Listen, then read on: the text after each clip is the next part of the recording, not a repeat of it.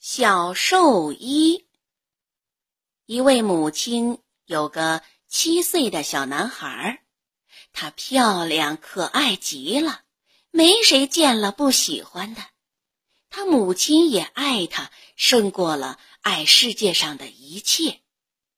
谁料他突然生了病，被仁慈的上帝招了回去。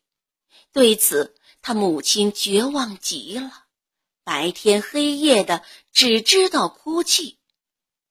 可在下葬后不久，夜里，孩子又出现在他生前常坐常玩的地方。母亲哭泣，他也跟着哭泣。早晨来临，他才不见了。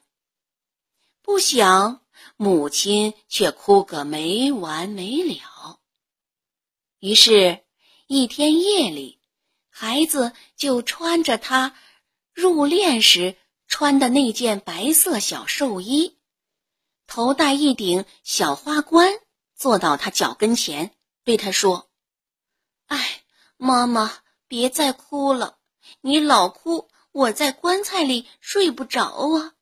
你的眼泪全掉在了我的小寿衣上，叫它老是干不了。”母亲听了，大吃一惊，不再。哭哭啼啼。第二天夜里，孩子又来了，他手里擎着一盏小灯，说道：“你瞧，我的小寿衣很快干了，我在墓穴中已经得到了安宁。”从此，母亲把自己的痛苦看作是上帝的旨意，默默的耐心忍受着。夜里，他的孩子也不再出现，而是安睡在他那地下的小床上了。